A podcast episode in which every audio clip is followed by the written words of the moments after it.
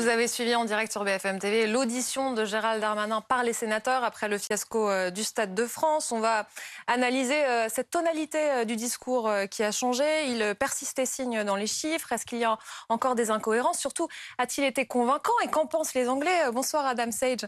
Merci d'être avec nous ce soir. Vous êtes correspondant du Times à Paris. Vous suivez pour votre quotidien les incidents au Stade de France et leurs échos au Royaume-Uni.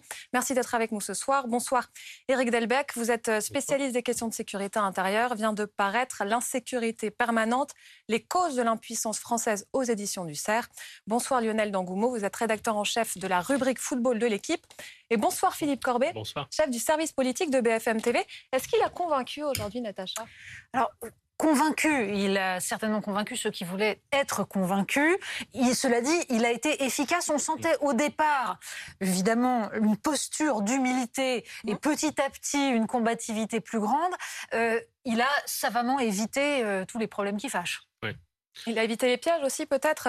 Il commence en disant l'image négative du match est une blessure pour notre fierté nationale. Il n'avait pas eu ces mots euh, jusqu'ici. Il y a un début de mea culpa. Oui, euh, et, d'ailleurs il a même parlé d'erreur à un moment donné, alors non pas dans son propos introductif, mais plus tard dans un échange euh, sur les évaluations précédant le match, trop de, enfin une mauvaise répartition des forces de police. Il a, il a, il a parlé d'excuses aussi à un moment donné. Il y, a, il y a un mot moi qui m'a frappé dès le début mais dans ses premiers mots, et qui a été aussi utilisé dans les premiers mots par la ministre des Sports, je pense que ce n'était pas tout à fait un hasard, c'était le ah. mot effort de souci de transparence. Donc vraiment, mmh. c'était la consigne qui avait été donnée par le président de la République. Le côté tout s'est bien passé, c'est de la faute des roast beef, et vraiment, nous, on a été super. Visiblement, ça n'a pas tout à fait convaincu le président de la République, et c'est pour ça qu'il lui a demandé, il leur a demandé aujourd'hui à tous les deux, devant les sénateurs, d'être, euh, de faire de, bah, voilà, on a bien vu le PowerPoint, le côté, on vous prend les chiffres, on a fait les bornes orange, on fait le total, tac, tac, tac, les, 30 à 40 000, et voilà, on peut être ou pas convaincu, mais en tout cas, il a essayé. Une tentative de démonstration. De démonstration qui n'existait pas jusque-là, où c'était circulé, il n'y a rien à voir.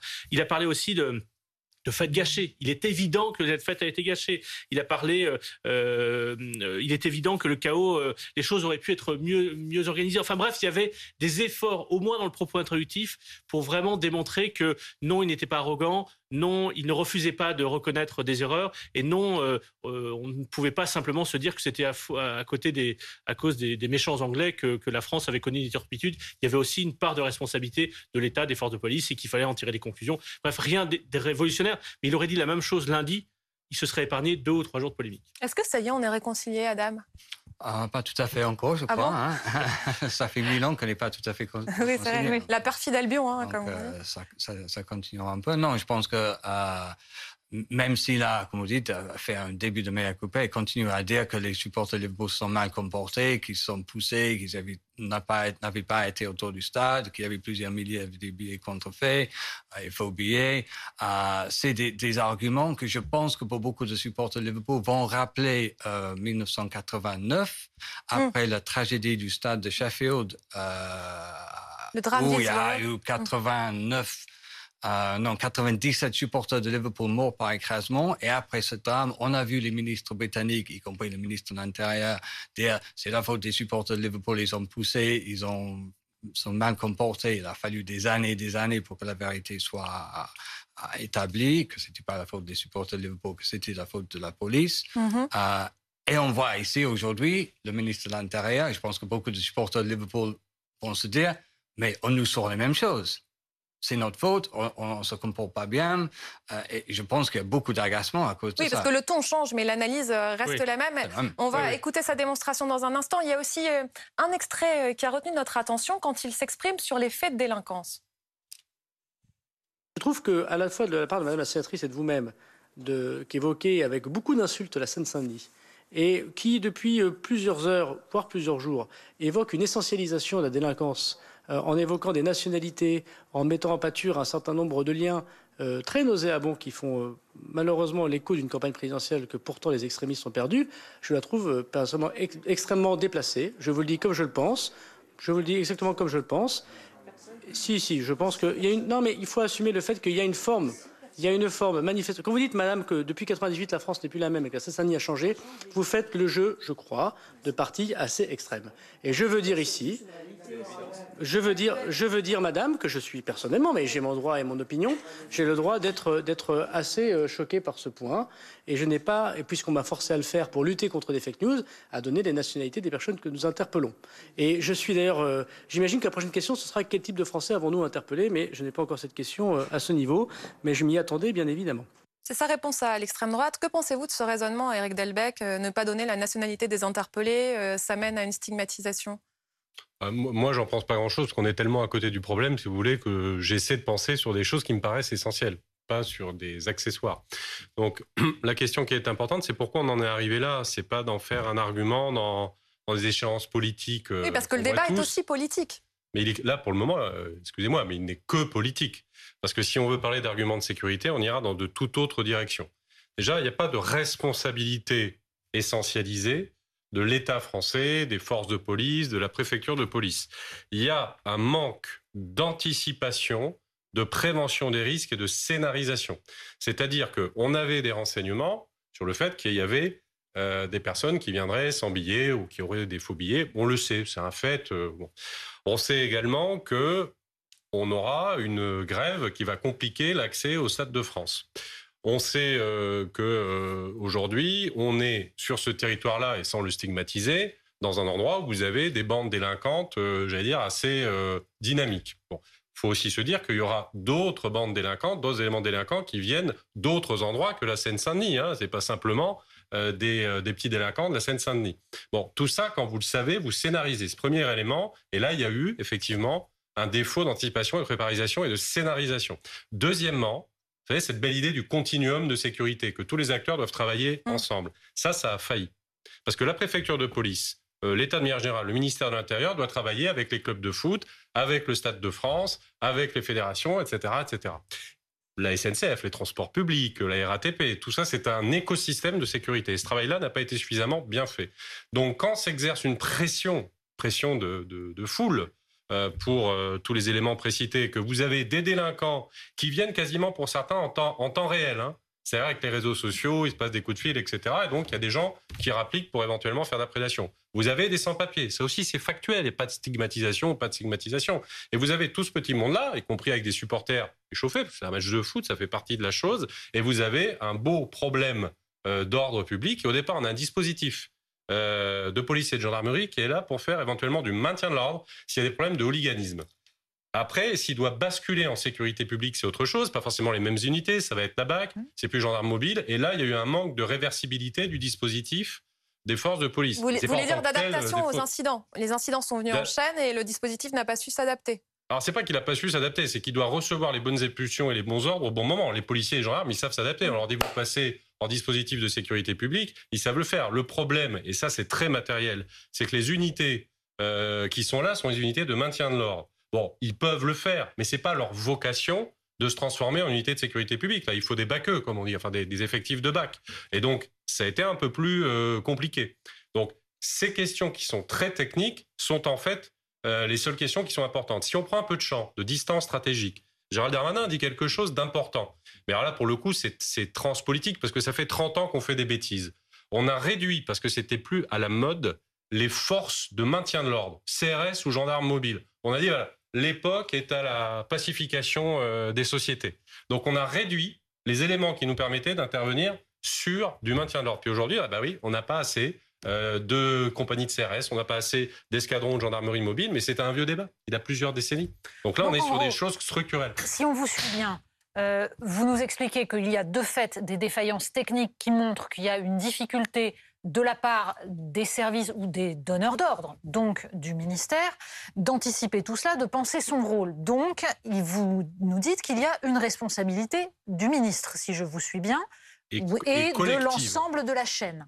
De, continuum de sécurité. Que, et ensuite, vous nous expliquez qu'on est en train là de se focaliser sur des faits qui seraient des faits euh, on va dire, annexes, notamment euh, le détournement vers la question de savoir si on stigmatise ou pas la Seine-Saint-Denis, alors que ce n'est pas le problème. C'est ça? Je vous entends bah, bien? C'est pas le problème, parce qu'encore une fois, qu'il y ait des bandes délinquantes là, on le sait. Qu'on ait du mal à traiter ce genre de questions depuis plusieurs décennies, on le sait. Il n'y a aucune nouveauté là-dedans. Donc, si à ce moment-là, on veut parler de ce problème, il faut parler de notre échec à récupérer les territoires perdus de la République depuis 30 ans. Mais ça, c'est un vieux débat, on ne le découvre pas aujourd'hui. Simplement, aujourd'hui, il s'actualise sur un mhm. problématique, une problématique particulière qui est euh, ce match, et il nous fait terriblement... Enfin, il a deux séries d'impacts. Premièrement, il est dans une séquence politique qui fait que c'est instrumentalisé. Et deuxièmement, euh, pardon de cette trivialité, mais ça nous colle la frousse parce qu'il y a les JO euh, qui se profilent et on se dit il faut qu'on apprenne à gérer autrement ces manifestations sportives. Voilà les, pour moi les deux grands enjeux. Après, en termes de sécurité publique et de maintien de l'ordre aussi, enfin de, gestion de ces phénomènes de, euh, de foule, euh, vous avez depuis quelques années des mesures qu'on devrait prendre qui ne sont pas prises. Là aussi, là l'argument est, est, juste. Il faut repenser l'usage des drones. On peut pas dire on veut des jeux. Ça, il a dit, il a répété. Hein, oui, mais vous avez vu les problèmes que ça pose. Euh, il faut effectivement en maintien de l'ordre qu'il y ait des drones. Alors, ce n'est pas. On a des scénarios catastrophes. Qu'est-ce qu'on va faire des drones? Les drones en maintien de l'ordre, c'est pour de l'observation c'est pour comprendre les phénomènes en hauteur. Je peux dire que si on a eu des drones à la période des Gilets jaunes, on aurait mieux compris ce qui se passait. Et pour prendre un exemple que je prends régulièrement, on aurait vu euh, des black blocs à 15 ou 20 dépaver une rue au milieu des Gilets jaunes. On l'aurait vu de haut. Voilà, donc il faut revenir à des problèmes techniques. Euh, en tout cas, oui, il faut savoir nommer le problème. Depuis le début, Gérald Darmanin euh, a ciblé les supporters anglais. C'est-à-dire que le soir même, quand il met cette photo euh, de lui dans le PC avec la ministre des Sports, il parle déjà des supporters anglais. Et depuis cette version, il la garde. Il la confirme maintenant avec des chiffres. Il a fait un, PowerPoint aujourd'hui où il détaillait ces chiffres pour toujours expliquer. C'est 30 à 40 000 personnes. Alors, on dit les 40 000 faux billets, on se trompe, hein, ça a été vulgarisé comme ça. 40 000 personnes euh, sans billets, euh, peut-être même pour la plupart, et d'autres avec des faux billets. Oui, le chiffre qui a été donné hier, c'est plutôt 2500, euh, 3000 faux billets. Effectivement, le, fait que les supporters de Liverpool allaient, venir sans billets à plusieurs dizaines de milliers, c'était attendu, tout le monde le savait. C'est pour ça notamment qu'il y avait une fan zone qui avait été installée cours de Vincennes où ces supporters sans billets pouvaient profiter de la fête à Paris sans, aller au stade. Après, euh, il y a plein de questions dans l'organisation qui se posent notamment sur la gestion des supports, de ces supporters-là. C'est-à-dire quand vous savez que vous avez entre 30 et 40 000 ou 50 000 supporters sans billets euh, qui viennent à Paris, euh, comment vous gérez Comment vous gérez le fait que des supporters avec billets se retrouvent cours de Vincennes et qui doivent ensuite aller au stade, c'est-à-dire traverser tout Paris pour se rendre au stade et donc arriver tard, un jour où il y a une partie du RER e qui est en grève, et ça fait partie des choses qui ont sans doute pas été bien euh, conçu, bien préparé euh, dans comment ces supporters-là, qui ont ce comportement-là, c'est-à-dire de se déplacer très nombreux même s'ils n'ont pas de billets, comment on fait pour les gérer une fois qu'ils sont sur place? Il y a un doute parce qu'en fait, quand ils donnent ce chiffre qui est quand même colossal, on ne les voit pas, ces personnes, contrôlées et devant repartir. En fait, il dit aujourd'hui que euh, les, euh, les, caméras de vidéosurveillance du RERD montrent un important flux de supporters revenant vers Paris pendant le match. Il dit voilà, c'est prouvé, je ne peux pas vous montrer les images, elles existent, il y a cette preuve, sauf que euh, la SNCF, interrogée par 20 minutes, disait ces dernières heures, il n'y a pas eu de flux plus important que d'habitude ce soir-là. C'est quand même étrange. Bah, ce n'est pas la même version. Ça fait partie des zones d'ombre que pour moi il n'a pas éclairci aujourd'hui. C'est-à-dire que les témoins qui étaient sur place au stade samedi disent que ces 30 ou 40 000 personnes, ils ne les ont pas vues après le match. Euh, autour, du, autour du Stade de France ou repartir vers le, vers le RER. Donc, s'il y a des images de vidéosurveillance qui le montrent, on aimerait bien les voir peut-être. Euh, pour l'instant, personne ne les a vues. Donc effectivement, c'est 30 ou 40 000 personnes qui se sont évanouies dans la nature.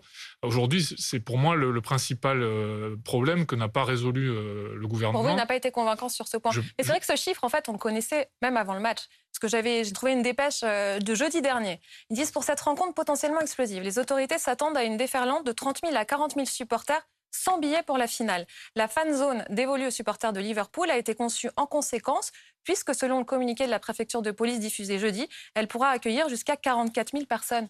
Est-ce que ce sont ces personnes en fait dont on parle depuis le début? Je me suis fait la même réflexion en redécouvrant cet après-midi cette dépêche qui date donc du 25 mai, avant où on trouve cette estimation de 30 à 40 000.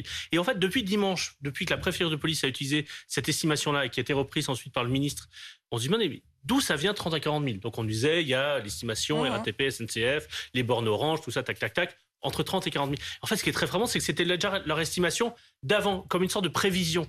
et, donc, malgré tout, malgré les explications du ministre, effectivement, ça renforce le. En fait, il y a un côté droit mouillé d'estimation préalable qu'ils ont repris pour une explication valable le, dimanche après-midi et que, que le ministre défend, euh, a défendu lundi dans la conférence de presse, lundi soir sur TF1, même si aujourd'hui il a essayé de l'étayer en faisant des, des, calculs de trafic et lui dit qu'il y avait un surcroît de trafic vers 22 heures euh, et quelques mmh. euh, sur le réseau de transport public. Mais malgré tout, on est frappé de voir que cette estimation vague de 30-40 000 existait préalablement au match et au problème. Parce qu'on en vient à sortir nos calculettes, en fait. On en vient. Non, mais c'est vrai, on, entend ces chiffres du ministère de l'Intérieur. Moi, je me surprenais tout à l'heure. À un moment, je me suis dit, stop, arrête. Mais c'est vrai que je, je notais, ils disent 69 000 personnes ont pris le métro ou le RER. E J'essayais de voir les chiffres de la SNCF. C'est 79 000. Même là, sur ce point, c'est pas d'accord. Et ensuite, je me suis dit, arrête.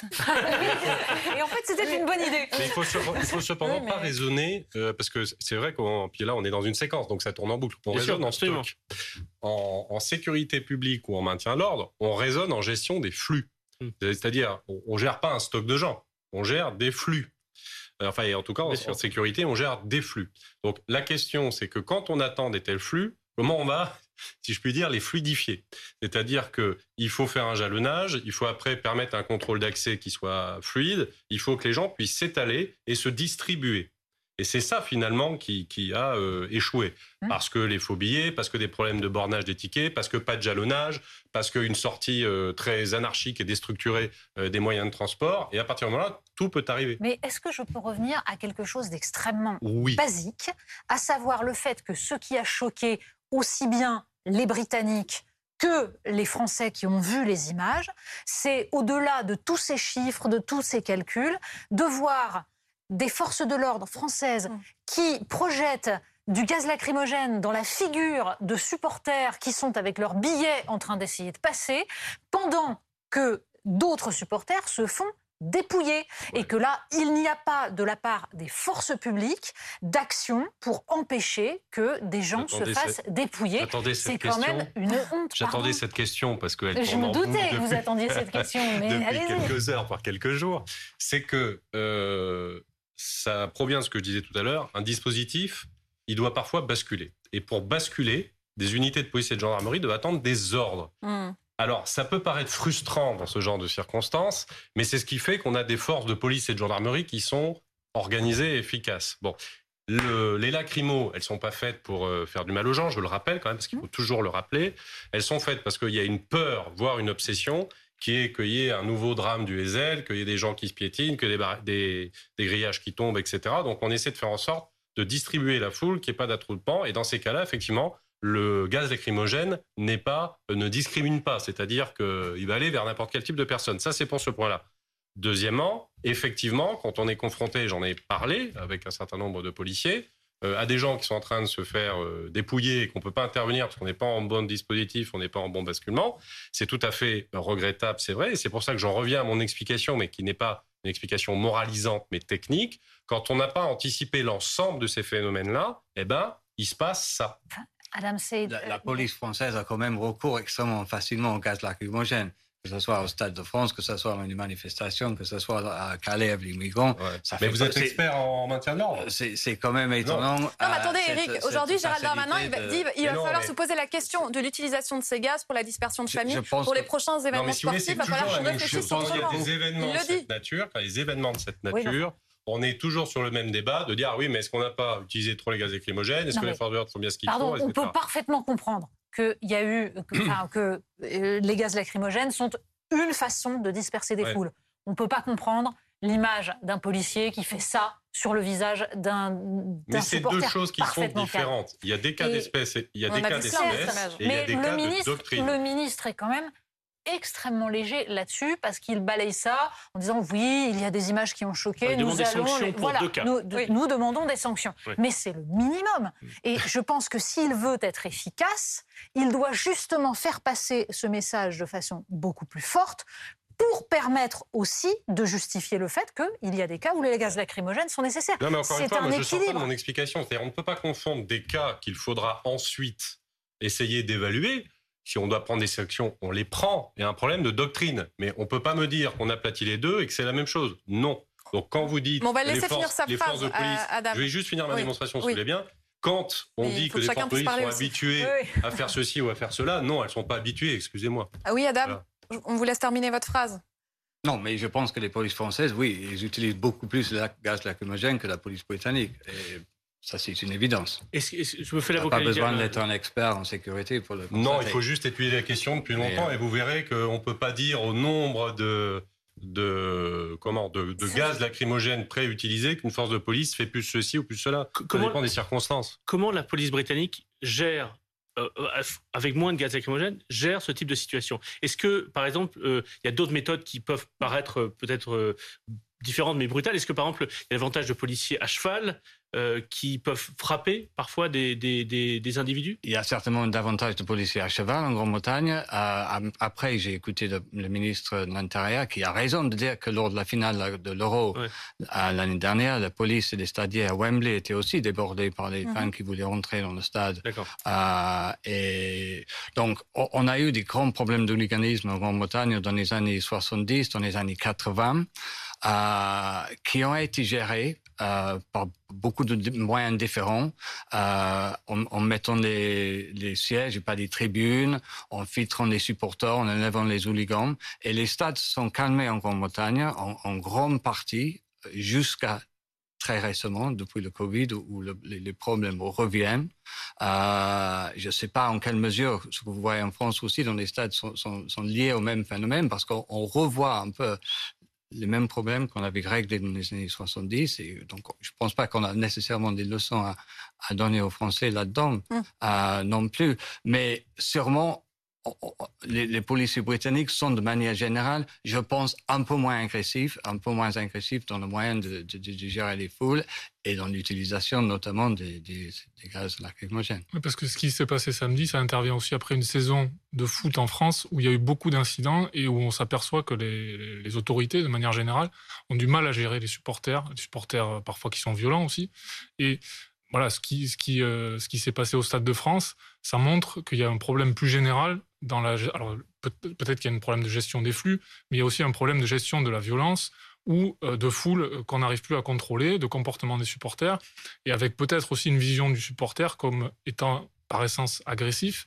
Euh, Quand M. Darmanin parle des supporters de Liverpool aujourd'hui, on a l'impression qu'il parle de- effectivement des, des hooligans des années 80, alors que les supporters de Liverpool rien. qui sont dépassés Ah au. Stade de France, Non, on a vu qu'en très grande majorité, c'était plutôt des supporters pacifiques.